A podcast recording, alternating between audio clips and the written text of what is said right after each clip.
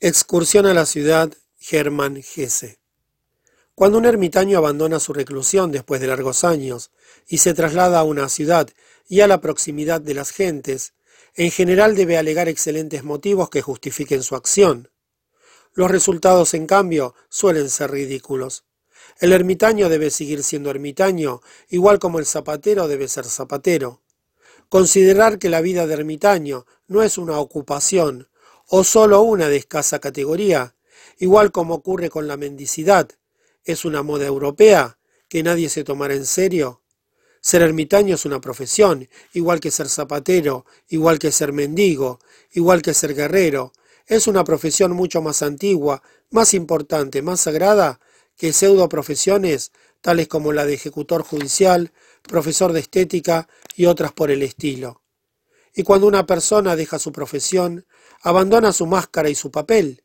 Tal vez lo haga por razones muy comprensibles y meritorias, pero normalmente todo acaba resultando solo una tontería.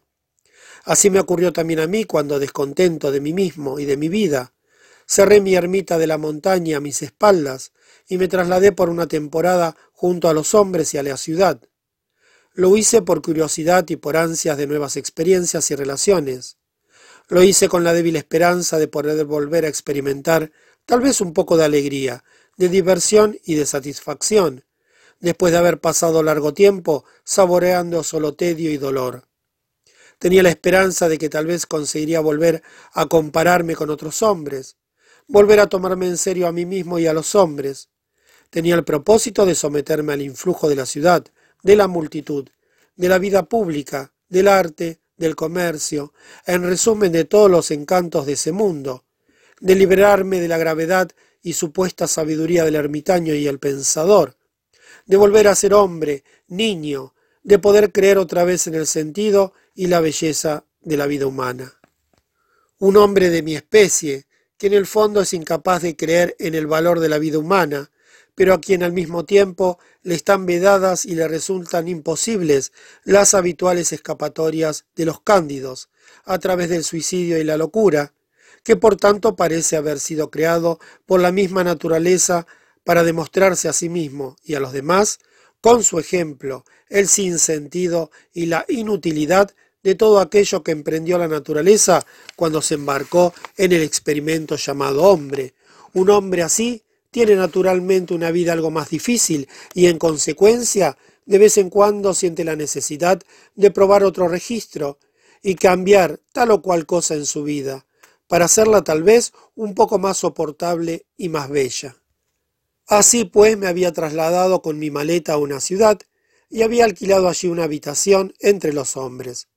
No fue fácil habituarse a la vida en este lugar, esas gentes se levantaban a sorprendentes, increíbles horas de la madrugada, regresaban a casa de noche, tocaban el piano y el violín, se bañaban, corrían arriba y abajo, la mayoría eran hombres de negocios o empleados de los mismos, y todos tenían una cantidad completamente insana de cosas que hacer. Unos, en efecto, tenían realmente mucho trabajo, pues sus negocios iban mal y estaban sobrefatigados por el esfuerzo de enderezarlos. Todos estaban sobrefatigados y prácticamente todos fabricaban cosas o comerciaban con cosas que el hombre no necesitaba para vivir y que tristemente se inventaron para hacer ganar dinero al fabricante y al comerciante. Por curiosidad probé algunos de esos objetos, puesto que con el ruido y el ajetreo no podía dormir mucho pero en cambio con frecuencia me sentía cansado y aburrido durante el día, compré un somnífero a uno de esos comerciantes y a otro unos cuantos libros, cuya finalidad era hacer pasar un rato agradable al lector. Pero en vez de hacerme dormir, el somnífero me excitaba y me enervaba, y los libros, en vez de divertirme, me hacían caer dormido en pleno día. Y en el fondo, así ocurría con todo. Allí se desarrollaba un juego que aparentemente divertía mucho a todos los participantes, tanto vendedores como compradores. Pero a nadie se le ocurría tomárselo en serio. Eran los días que preceden a una gran fiesta anual cuya finalidad es, por una parte, estimular a la industria y animar el comercio durante unas cuantas semanas, pero que por otra parte pretende despertar algún recuerdo del bosque y de la naturaleza y celebrar las alegrías de la vida de la familia con la exhibición de jóvenes árboles cortados en todas las viviendas ciudadanas. También esto era un juego y una convención que pronto desenmascaré.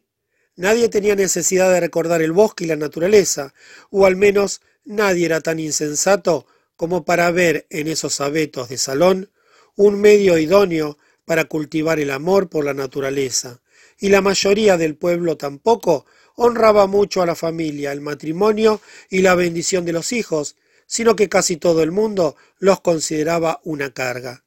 Pero la fiesta mantenía ocupados durante cuatro semanas a varios millones de empleados y divertía claramente el conjunto de la población durante dos días. Incluso a mí, el extranjero, me ofrecían dulces pasteles y me deseaban felices fiestas, y por unas horas se celebraron orgías de felicidad familiar en casas donde ésta era del todo desusada. Además, la ciudad tenía un aspecto magnífico en aquella época. Las anchas calles comerciales resplandecían día y noche, casa por casa y escaparate por escaparate, inundadas de luz, de mercancías expuestas, de flores, de juguetes, y en la práctica toda la dura y seria vida laboral de todos esos millones de gentes parecía ser un divertido e ingenioso juego de sociedad. Para un extraño resultaba ciertamente molesta la costumbre de los taberneros de poner árboles iluminados, con o sin música, incluso en aquellos lugares de embrutecimiento donde se intenta olvidar durante algunas horas la naturaleza, la familia, el negocio y todo lo demás, y borrarlos con sabrosas bebidas, también en esos lugares llenos de humo y de alcohol, donde los árboles irradiaban más que en las casas particulares un resplandor y un sentimentalismo que dificultaban la respiración.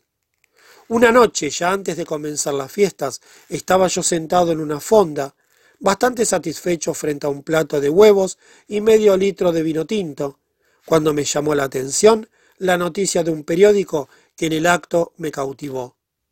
Una sociedad literaria había organizado una velada Hermann Hesse, la asistencia a la cual se recomendaba encarecidamente. Me dirigí rápidamente hacia allí, localicé la casa y la sala, y un cajero junto a la puerta, a quien le pregunté si asistiría el señor Gese en persona, dijo que no e intentó disculparse, pero le tranquilicé señalándole que no concedía el menor valor a la participación de ese señor. Pagué un marco y me dieron un programa y después de permanecer un rato sentado, esperando, comenzó el acto. Entonces escuché una serie de poemas escritos en mis años de juventud. Entonces cuando los escribí todavía poseía las inclinaciones y los ideales de la juventud y me preocupaban más las utopías y el idealismo que la sinceridad. Por ello veía la vida predominantemente luminosa y digna de aprobación, en tanto que hoy ni la amo ni la niego, sino que simplemente la acepto. Por ello fue una experiencia memorable para mí oír leer en esos poemas mi propia voz llegada de mis años juveniles. Compositores habían puesto música aparte de los poemas, y damas bellamente vestidas los cantaron.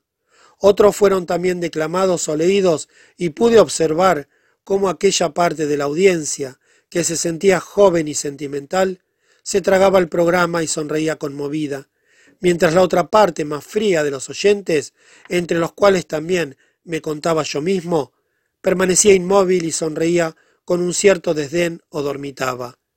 Y en medio de toda esta contemplación y sorpresa por la hermosa superficialidad de esos poemas, que en su momento me habían parecido, sin embargo, tan importantes y trascendentes, pude detectar a pesar de todo una buena porción de vanidad dentro de mí.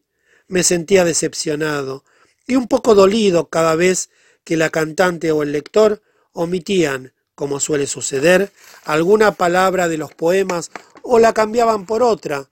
Entre tanto toda esa velada comenzaba a incomodarme. No pude esperar hasta el final, y tuve que salir de allí arrastrado por una seca y amarga sensación en el estómago y la garganta, una sensación que luego intenté borrar inútilmente durante horas con agua y coñac. En esa velada literaria, donde, sin embargo, podía representar hasta cierto punto el papel de experto y entendido, Volví a experimentar también ese aislamiento que me ha predestinado a ser un ermitaño y que se debe a que llevo dentro de mí una insondable necesidad de tomarme en serio la vida humana, en tanto que todos los demás la consideran un agradable juego de sociedad regido por reglas secretas, desconocidas para mí, juego en el cual participan gustosamente. El caso es que mientras todo lo que veía y vivía solo conseguía sumirme cada vez más profundamente en esa perplejidad y me era de todo punto imposible participar realmente en el juego, entre tanto tuve todavía otra experiencia que no me dejó en ridículo, sino que me sirvió para reafirmarme y fortalecerme. Tuve que asistir al entierro de un amigo que había muerto repentinamente, el cual no había sido un ermitaño ni mucho menos, sino una persona sociable y amena. Cuando miré el rostro ahora inmóvil de ese muerto para despedirme, no pude descubrir en él ni preocupación ni dolor, por haberse visto apartado bruscamente del bonito juego de la vida, sino sólo una profunda aceptación, una especie de satisfacción, por haber tenido al fin la suerte y la oportunidad de no seguir dejando atrás la enigmática vida humana como si fuera un juego, sino de tomársela en serio, en el sentido más profundo. La cara de ese muerto me dijo muchas cosas, y en vez de entristecerme me alegró. Y así continúo vagando por las calles, contemplo las hermosas mujeres y los hombres presurosos y preocupados, todos los cuales han vuelto a quitarse entre tanto su alegre cara de fiesta, un poco tímida y artificiosa, y a ratos sufro y a ratos me divierto con esta comedia, cuyas secretas reglas del juego todavía espero llegar a descubrir finalmente algún día. Escrito en 1925, publicado por Frankfurter Zeitung.